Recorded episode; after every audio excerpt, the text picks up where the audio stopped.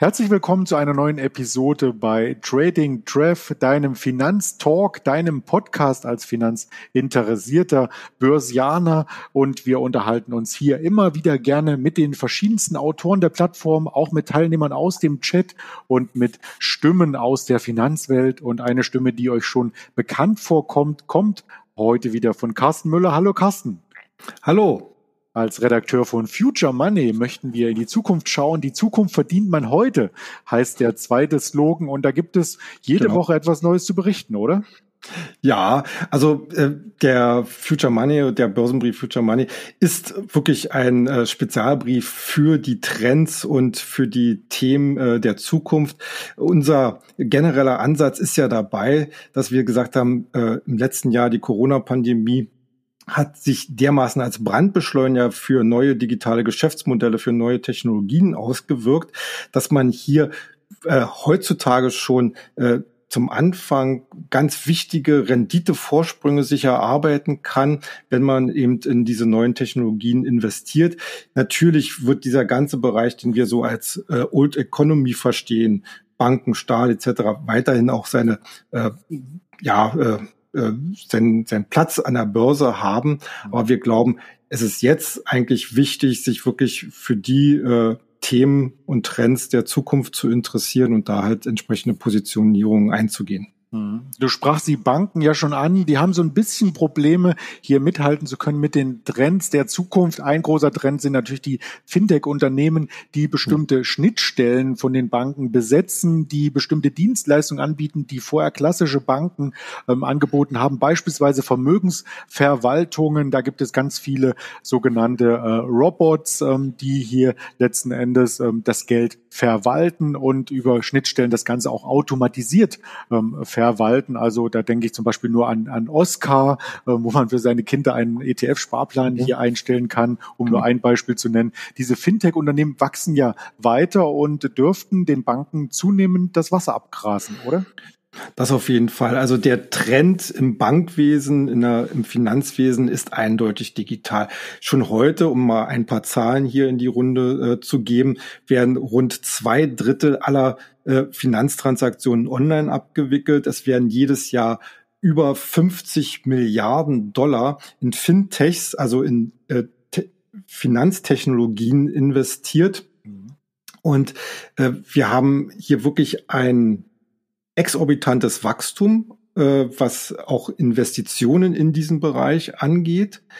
Und äh, die ganzen klassischen angestammten Banken sind unter einem ganz gehörigen Anpassungsdruck, weil natürlich vor allen Dingen die, äh, ich sag mal so Kundengruppen, die jetzt nachwachsen, also äh, die 18 bis bis 30-Jährigen, die jetzt in das Berufsleben einsteigen, die jetzt äh, quasi das Neugeschäft für die Banken bedeuten, die kann man nicht mehr damit äh, mit irgendwelchen verstaubten Amtsstuben oder Schalter abspeisen. Die wollen digital, sie wollen flexibel agieren und äh, deswegen äh, gibt es einerseits natürlich auch äh, sehr viele junge Startups, die sich mit dem Fintech, mit den Fintech-Themen beschäftigen. Und andererseits gibt es viele angestammte Banken, die eben massiv in diese Startups entweder äh, investieren, die, also diese finanzieren oder aufkaufen und integrieren. Und das ergibt insgesamt eine Branche, die extrem äh, ja agil ist, äh, sich sehr schnell ändert und auch sehr breit aufgestellt ist. Denn letzten Endes muss man ja einfach mal sagen, wir sind eine wirtschaftlich dominierte Welt. Äh, es geht immer irgendwo an irgendeiner Stelle geht es um Geld und wenn wir darüber sprechen, dass äh, unser Leben digitaler wird, dann ist äh, Geld ganz, ganz vorne dabei.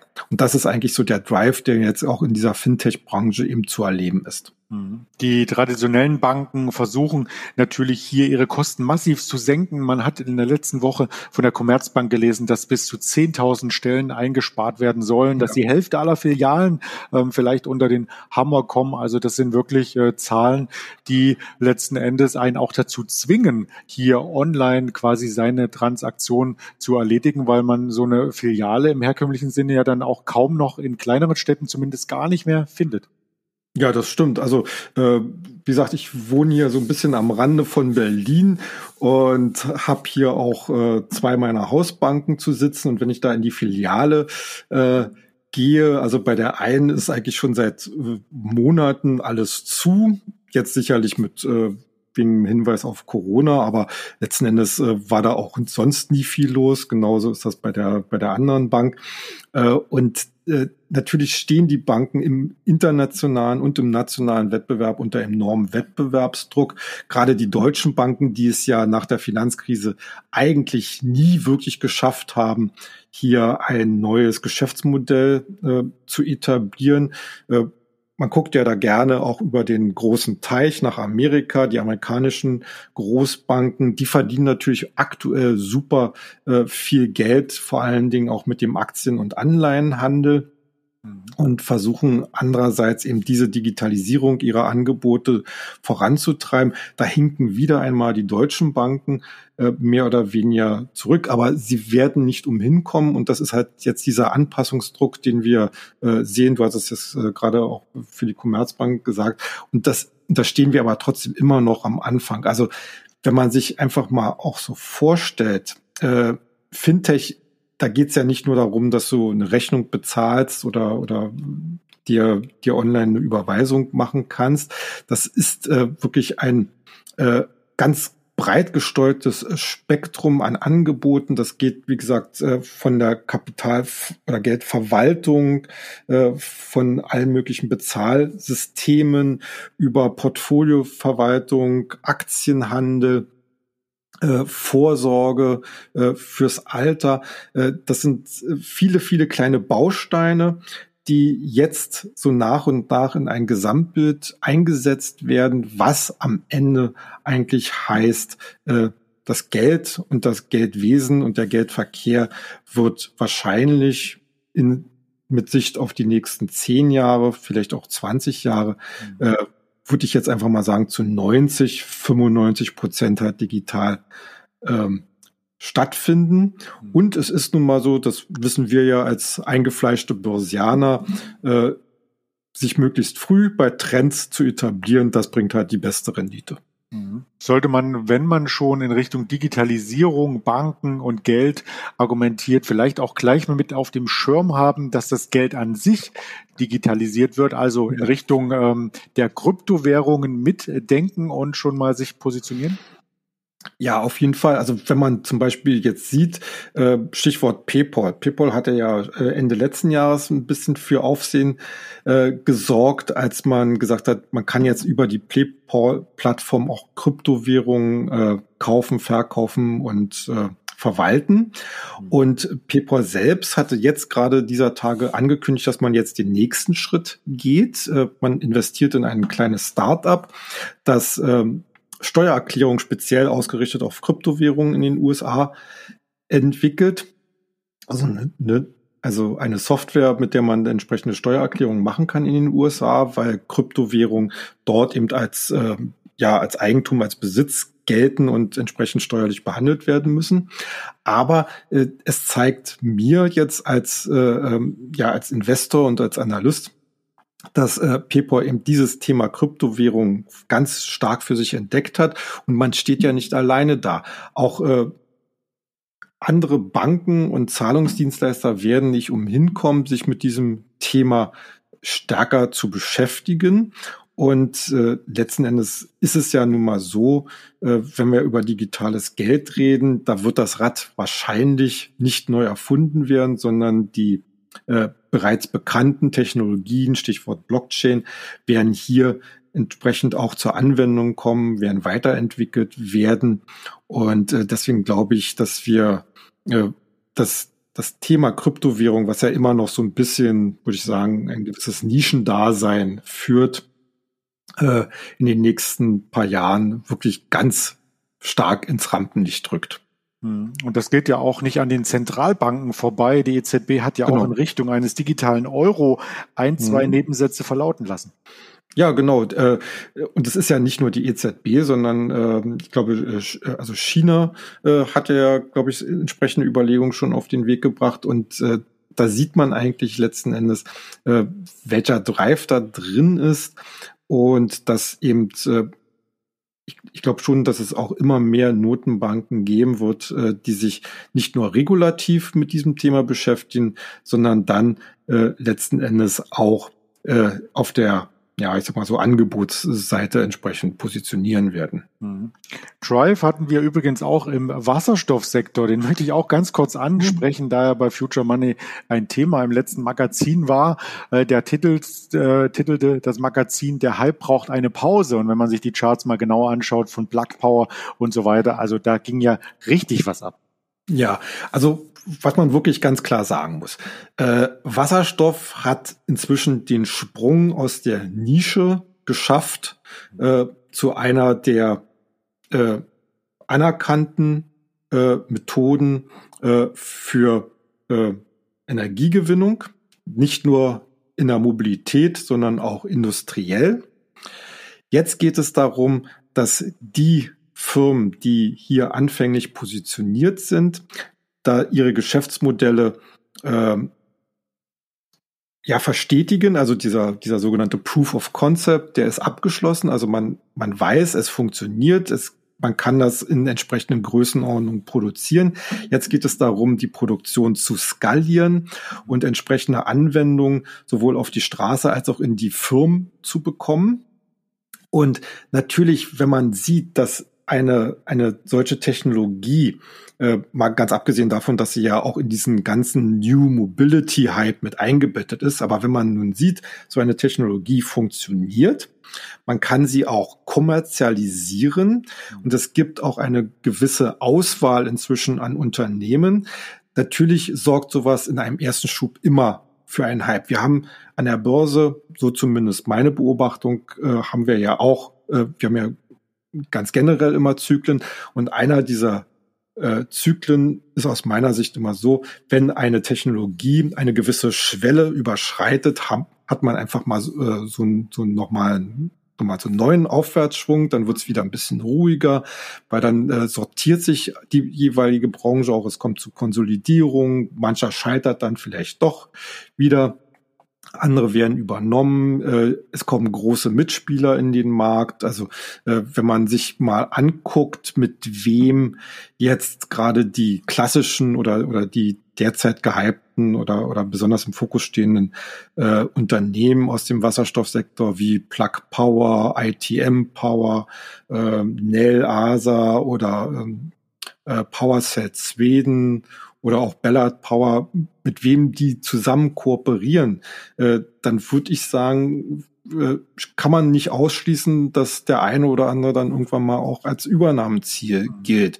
Weil hier kommen jetzt wirklich die großen industriellen Anbieter, sowohl Fahrzeughersteller als auch letzten Endes natürlich auch industrielle Anwender mit rein. Stichwort industriell, zum Beispiel ThyssenKrupp, die ja Wasserstoff jetzt als mögliches neue Wachstumsstory entdeckt haben. Mhm.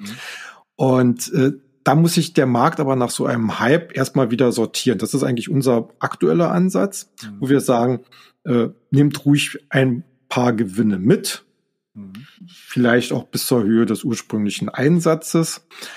Aber wir sind sicher, es wird irgendwann demnächst, also wir reden da jetzt nicht von zwei, drei, vier, fünf Jahren, sondern demnächst, also eher Monaten, äh, wird die nächste Rakete gezündet. Mhm. Denn es ist einfach so, wir, wir haben hier ein Wachstumsmomentum im Markt drin. Viele Unternehmen werden höchstwahrscheinlich im Laufe des aktuellen Jahres oder 2022 auch in der Profitabilität einen großen Schritt vorwärts machen können. Und äh, das wird natürlich äh, die äh, Bewertungsfragen auch neu äh, sortieren müssen. Und äh, so wie wir jetzt eigentlich sagen, ja, die Werte sind jetzt, alle sind eigentlich irgendwie überbewertet, das ist zum jetzigen Zeitpunkt äh, durchaus richtig. Aber äh, in einem Jahr, in zwölf Monaten gesehen, äh, können wir da jetzt höchstwahrscheinlich von einer ganz neuen Basis her aus äh, ausgehen. Also man sollte auf jeden Fall bei dem Thema dranbleiben. Mhm. Auch die jetzt genannten Unternehmen, die, äh, die jetzt quasi im Mittelpunkt äh, stehen, die gehören auch weiterhin äh, in ein entsprechend ausgerichtetes Depot. Mhm. Da muss man dann als Investor natürlich auch ein bisschen Geduld zeigen, wenn man langfristig am Thema interessiert ist. Ähm, ich glaube, dass wir auf jeden Fall in den nächsten Monaten äh, hier wieder vor einem neuen Schub stehen. Aber jetzt aktuell eben eher etwas Seitwärtsbewegung im besten Fall. Vielleicht sogar noch äh, die eine oder andere größere Korrekturbewegung. Aber das wäre für uns dann eher so die Gelegenheit zu sagen, da kann man dann nochmal nachkaufen. Du hattest angedeutet, dass hier die traditionellen Unternehmen, ähm, beispielsweise wenn es jetzt um Wasserstoff geht, eine Renault hat eine Kooperation hier angedeutet genau. und so weiter, ähm, dass sie ein bisschen Zugzwang kommen und vielleicht auch solche ähm, Highflyer oder solche äh, New Economy Werte aus dem Bereich ähm, kaufen könnten. Ja. Vielleicht mein Ansatz oder meine Denkweise ist, da müssen sie sich aber teilweise äh, stark beeilen, denn die Marktkapitalisierung ist schon bei manchen so hoch, ähm, dass es gar nicht mehr machbar ist, wenn ich ähm, ein paar Jahre zurückspule, wo etablierte Autohersteller beispielsweise auch überlegt haben, sich an Tesla zu beteiligen. Heutzutage könnte Tesla mit 800 Milliarden Dollar Marktkapitalisierung den ganzen deutschen Automarkt komplett kaufen. Also muss man auch. Ja, das, das ist natürlich äh, klar, dass die, äh, dass die entsprechenden Unternehmen jetzt sehr teuer sind. Ja. Ähm, ich gehe aber trotzdem davon aus, also es reicht ja vielleicht äh, für die für die Aktienstory auch mitunter aus, dass sich halt ein ein großer Hersteller äh, signifikant beteiligt. Das ist vielleicht aus industrieller Sicht äh, vielleicht auch das das günstigere. Mhm. Ähm, ich gehe mal davon aus, dass es äh, im Bereich Wasserstoff viele noch nachkommen werden. Mhm. Äh, also also junge Startups äh, noch nach äh, wachsen werden, die dann höchstwahrscheinlich dann eher äh, zum, äh, zum Übernahmeziel werden. Aber wenn dort die entsprechende Nachfrage herrscht, äh, wird das natürlich aber auch, denke ich mal, positive Rückschlüsse auf die Bewertung der schon vorhandenen Unternehmen mhm. bringen. Okay, die ganzen Bewertungen zum Beispiel und natürlich auch eine entsprechende Chartdarstellung findet man ja in Future Money. Das fand ich ganz spannend Stimmt. und spannend fand ich auch, dass ich Werte entdecke, zu denen ich ähm, einen direkten haptischen Bezug habe. Also ein Wasserstoffauto habe ich jetzt nicht vor der Tür oder die Wasserstofftechnologie, die ich anfassen kann, aber ich habe so einen Bodenstaubsauger und der stammt von iRobot. Ich habe die Aktie auch seit Jahren ja. auf meiner Watchlist und bin neulich vom Stuhl gekippt, als ich gesehen habe, wie stark die angesprungen ist. Warum eigentlich? Ja, also iRobot, muss ich sagen, äh, die sind so ein bisschen jetzt gerade in den Sog dieser GameStop-Schlacht äh, äh, geraten. Also die waren auch mit äh, unter den Unternehmen, die halt in den entsprechenden äh, Internetforen äh, gepusht worden sind.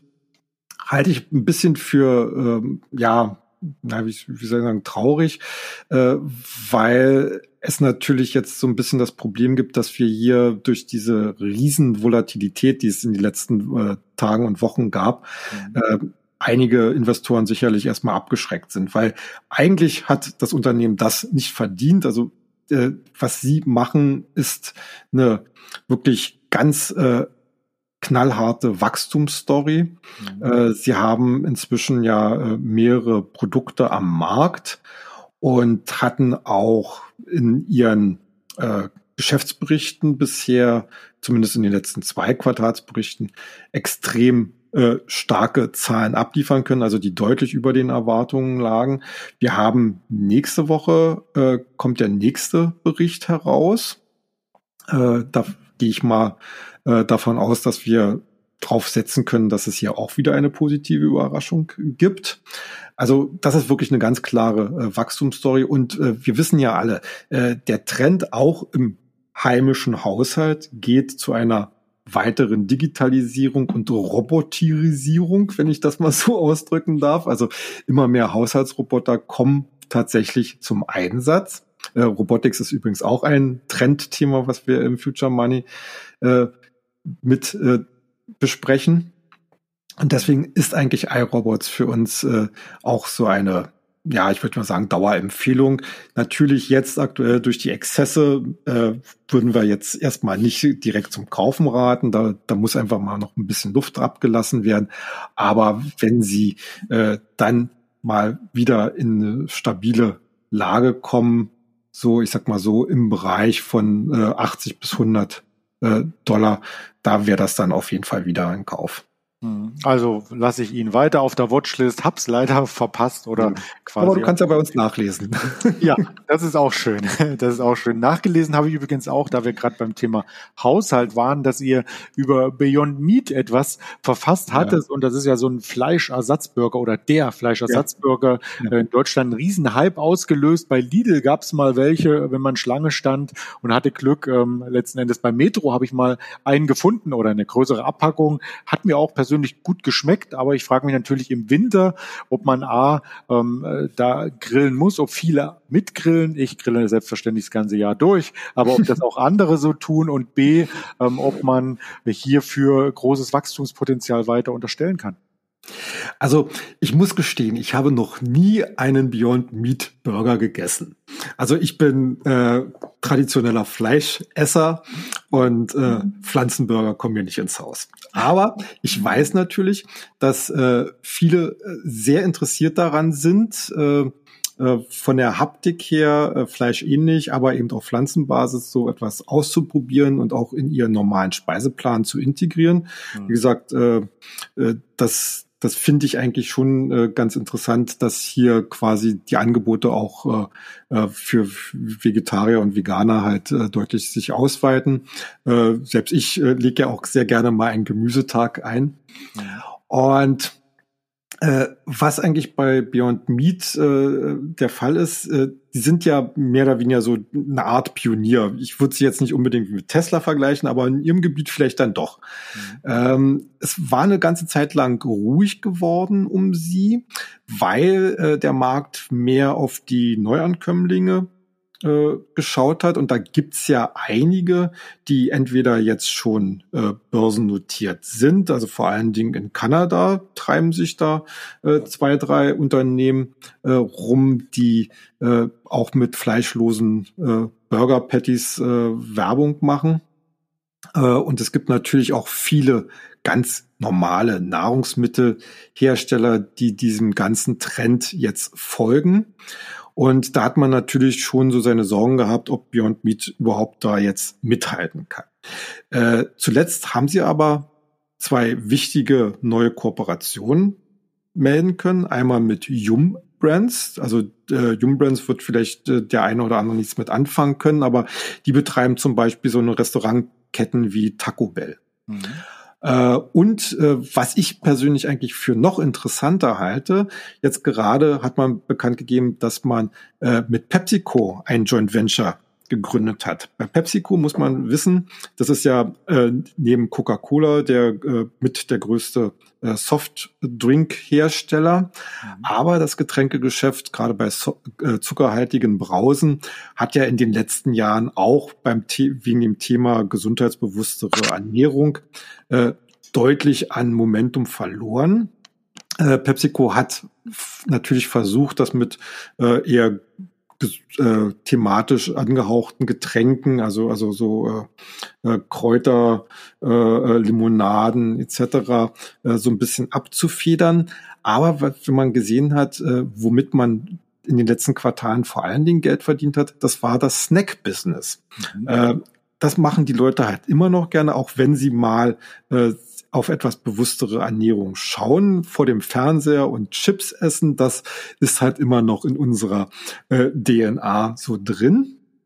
Und da wollen jetzt beide äh, Unternehmen halt äh, beim bei den Snacks eben auch vegetarische und vegane Varianten äh, entwickeln und äh, ja in den Handel bringen. Und äh, das hat natürlich dann von der vom Umfang her eine ganz neue Dimension. Also äh, Beyond Meat, äh, wie gesagt, äh, hat ja bisher immer den, den normalen Handel angesprochen. Mhm. und hat versucht, dort seine Burger und seine anderen Produkte unterzubringen, äh, damit die dort halt entsprechend in, äh, gelistet werden. Äh, jetzt äh, verbündet man sich quasi mit auf der Herstellerseite und ich meine, PepsiCo hat einfach eine viel größere Marktmacht äh, gegenüber dem Handel. Und äh, wenn PepsiCo sagt äh, dazu, wir haben hier neue Snacks äh, für Veganer und Vegetarier und nimmt die mal rein, da werden sie wahrscheinlich eher Gehör finden, als wenn Beyond Meat äh, mit äh, dort anklopfen. Mal ganz abgesehen davon, dass PepsiCo natürlich auch von der Skalierbarkeit der Volumen äh, viel mehr auf die Waage bringen kann als Beyond Meat. Mhm. Äh, die sind ja von der von den Produktionsgrößen her, äh, ich will das jetzt nicht despektierlich meinen, aber doch ja noch immer noch etwas eher Mittelstand. Mhm. Auf die, äh, auf die, Waage bringt man dann natürlich auch viel, wenn man die ganzen Chips da gegessen hat, oder? ja, ja. Deswegen, ich halte an mich. Ja, äh, ja also in, insgesamt, äh, wie gesagt, es war längere Zeit etwas ruhiger geworden um Beyond Meat. Jetzt mit diesen neuen Nachrichten äh, wieder mehr Drive und ich gehe eigentlich mal davon aus, dass die äh, jüngsten Kursavancen, äh, die die Aktie auch gemacht hat, äh, jetzt keine Eintagsfliege waren, mhm. sondern sich äh, weiter fortsetzen lassen. Ja, da zählen halt, wie gesagt, ähm, auch die Lays-Chips dazu oder auch äh, Tomatensaft gibt's da, Lippen, genau. diese ganze Lippen-Eistee-Geschichten ähm, oder die Punika-Säfte. Also da gibt's eine Menge, was unter dem Dach der Pepsi äh, Co. hier quasi vereint ist. Äh, genau. als, als Dach könnte man quasi für denjenigen, der hier uns aufmerksam lauscht und vielleicht die Einzelaktien in diesem Monat äh, nicht spannend fand, sondern eher breit investieren möchte, gibt es unter eurem Dach letzten Endes auch so ein ETF ETF-Musterdepot. Ja. Und äh, da entdeckt man ja ähm, ETFs, ähm, die ich vorher gar nicht kannte, zum Beispiel ein Space-ETF. Was steckt denn hier dahinter? Ja, also äh, wir hatten äh, in der Vorwoche hatten wir das Thema Weltraumaktien. Mhm. Und äh, der Weltraum ist ja ja, ich würde sagen, es ist ja immer noch Sehnsuchtsraum für viele Menschen. Das ist immer noch das Unbekannte, das Weite. Äh, was man äh, da so ein bisschen ähm, übersieht, ist eigentlich so, dass Weltraumforschung immer Grundlagenforschung war und auch ist und dass heutzutage immer mehr von dieser Grundlagenforschung eben auch kommerzialisiert werden kann. Mhm. Zum Beispiel im Bereich Kommunikation. und natürlich auch, dass der Weltraum selber beziehungsweise der erdnahe Orbit inzwischen äh, ja eigentlich ein Markt ist, äh, der von vielen Firmen halt äh, bedient wird. Mhm. Äh, nehmen wir mal einfach nur die, die äh, geostationären Satelliten. Hier sind viele Firmen dabei oder, oder zumindest einige Firmen dabei, die versuchen eben ein äh, äh, weltumspannendes Kommunikationsnetz aufzubauen. Stichwort hier ist Iridium, die äh, äh, dort ganz äh, vorne dabei sind. Dann haben wir natürlich auch äh, solche Firmen wie Blue Origin und SpaceX, also die einen, äh, Blue Origin ist ja bekanntlich ein Projekt von Jeff Bezos, der sich ja jetzt gerade, der jetzt gerade das äh, seinen CEO-Posten bei Amazon abgegeben hat. Das andere gehört äh, zu Elon Musk. Mhm. Und äh, die wollen ja letzten Endes, äh, Elon Musk will äh, neue Raketen äh, entwickeln. Mhm. Äh, und äh, Blue Origin äh, will ja eher so den, den äh, äh, von, von Ort zu Ort Transport äh, auf der Erde, aber über, über den Umweg Weltraum eben mhm. organisieren. Ähm, dann haben wir natürlich die ganze Zuliefererbranche, die Satellitenhersteller. Da haben wir auch einen in Deutschland ja einen, UHB, äh, aber natürlich auch in, vor allen Dingen auch in Amerika. Und äh, die ganzen Satellitenbetreiber, Betreiber, die halt auch zum Beispiel äh, Fernsehen und sowas anbieten. Also man sieht, also Weltraum, das ist wirklich inzwischen auch eine ganz große Wirtschaftskraft, die dahinter steckt, mit vielen verschiedenen Investmentansätzen. Und natürlich ist es auch schwer, in so einem Bereich jetzt, ich sag mal so, die zwei, drei Top-Aktien herauszupicken. Mhm. Ähm, deswegen sagen wir eigentlich auch, wie auch bei vielen anderen Themen, äh, wir fahren meistens so eine Dualstrategie, dass wir sagen, also wir gucken uns äh, unsere Favoriten an, sagen, da kann man sich halt äh, ganz, ganz direkt äh, dort äh, investieren. Aber natürlich auch zur Risikostreuung sind halt solche ETFs, solche börsennotierten Fonds äh, sehr gut geeignet, äh, die ja in der Regel in ihrem Portfolio halt weitaus mehr Aktien haben, ob jetzt nun 10, 20, 30, 50 Aktien.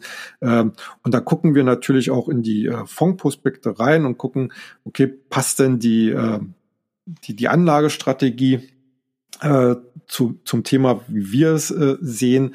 Ja, und dieser, dieser Space ETF, den wir jetzt äh, ganz äh, kürzlich neu empfohlen haben, äh, der passt da eben da rein, weil wir eben dieses Thema für sehr breit aufgestellt halten, wo man eben nicht alle Aspekte mit Einzelinvestments äh, umsetzen kann. Deswegen halt so ein ETF.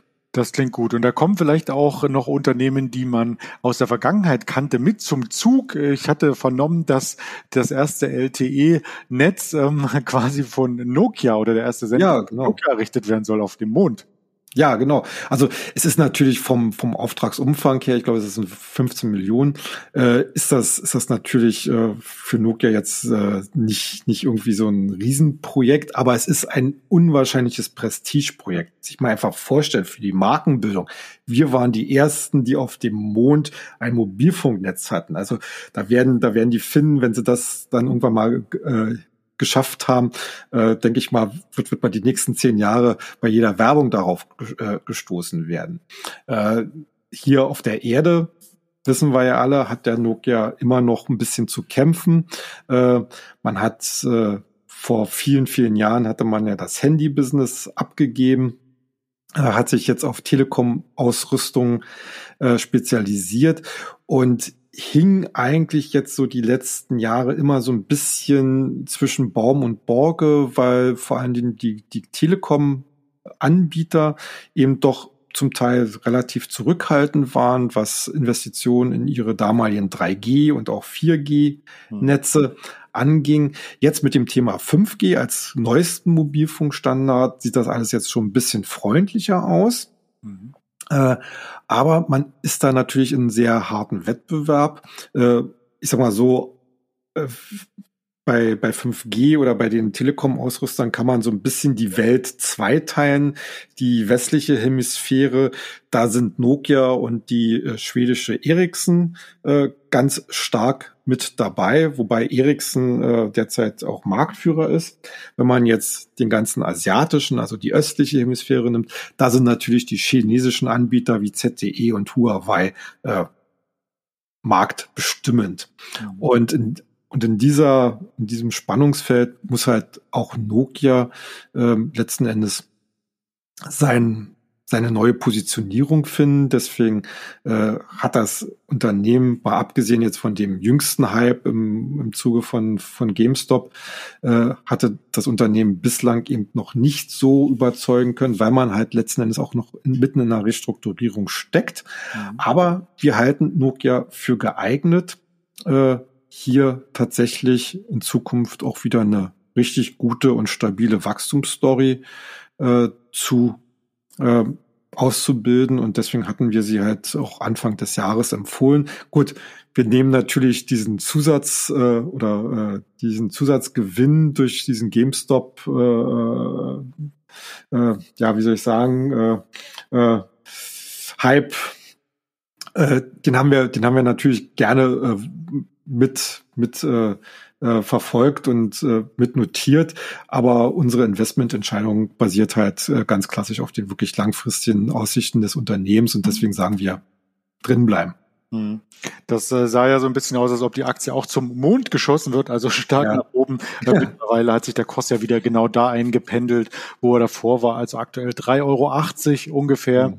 ähm, steht er. Insofern ähm, war das vielleicht äh, eine Ein- oder Zweitagesfliege, ähm, aber ändert natürlich am langfristigen Geschäftsmodell ähm, hier mhm. überhaupt nichts. Und, und das wollten wir einfach nochmal herausstellen. Ja, das sind sehr, sehr spannende Werte wieder gewesen und vor allem, was du an Hintergrundinformationen hier mit darbieten konntest Spannendes. Das dürfte unsere Hörer ähm, weiter in Spannung welken, schwelken, denn äh, das neue Magazin ist bald auf dem Markt. Und wie kommt man denn da am besten ran? Ja, ich sag mal so, einfach äh, eine E-Mail an info at börse-global.de, Börse natürlich mit UE schreiben, einfach sagen, ich möchte ein kostenloses Probeexemplar. Die neue Ausgabe ist schon in der Mache, vielleicht so vorab. Also da geht's unter anderem um äh, den Gaming-Sektor äh, und um unsere E-Commerce. Äh, äh, Werte, die wir bisher empfohlen haben. Mhm. Ähm, ja, und natürlich auch wieder um das ETF-Depot. Das klingt gut. Also das werden wir auf alle Fälle hier uns auch anschauen, der Redaktion von Trading Treff und dann natürlich auch uns gerne wieder darüber unterhalten im kommenden Sehr Monat. gerne ja, würde mich freuen. Insofern bleib du gesund, munter und so aufgeweckt und informationshungrig, wie wir dich kennen, Carsten. Dankeschön, Dankeschön. Das kann ich nur gerne zurückgeben. Ja, in diesem Sinne, abonniert gerne den Kanal, den Finanztalk hier von trading-treff.de. Bleibt uns treu, gebt uns ein paar Sternchen und wir hören uns bald wieder mit der nächsten Episode. Bis dahin, ihr Andreas Bernstein.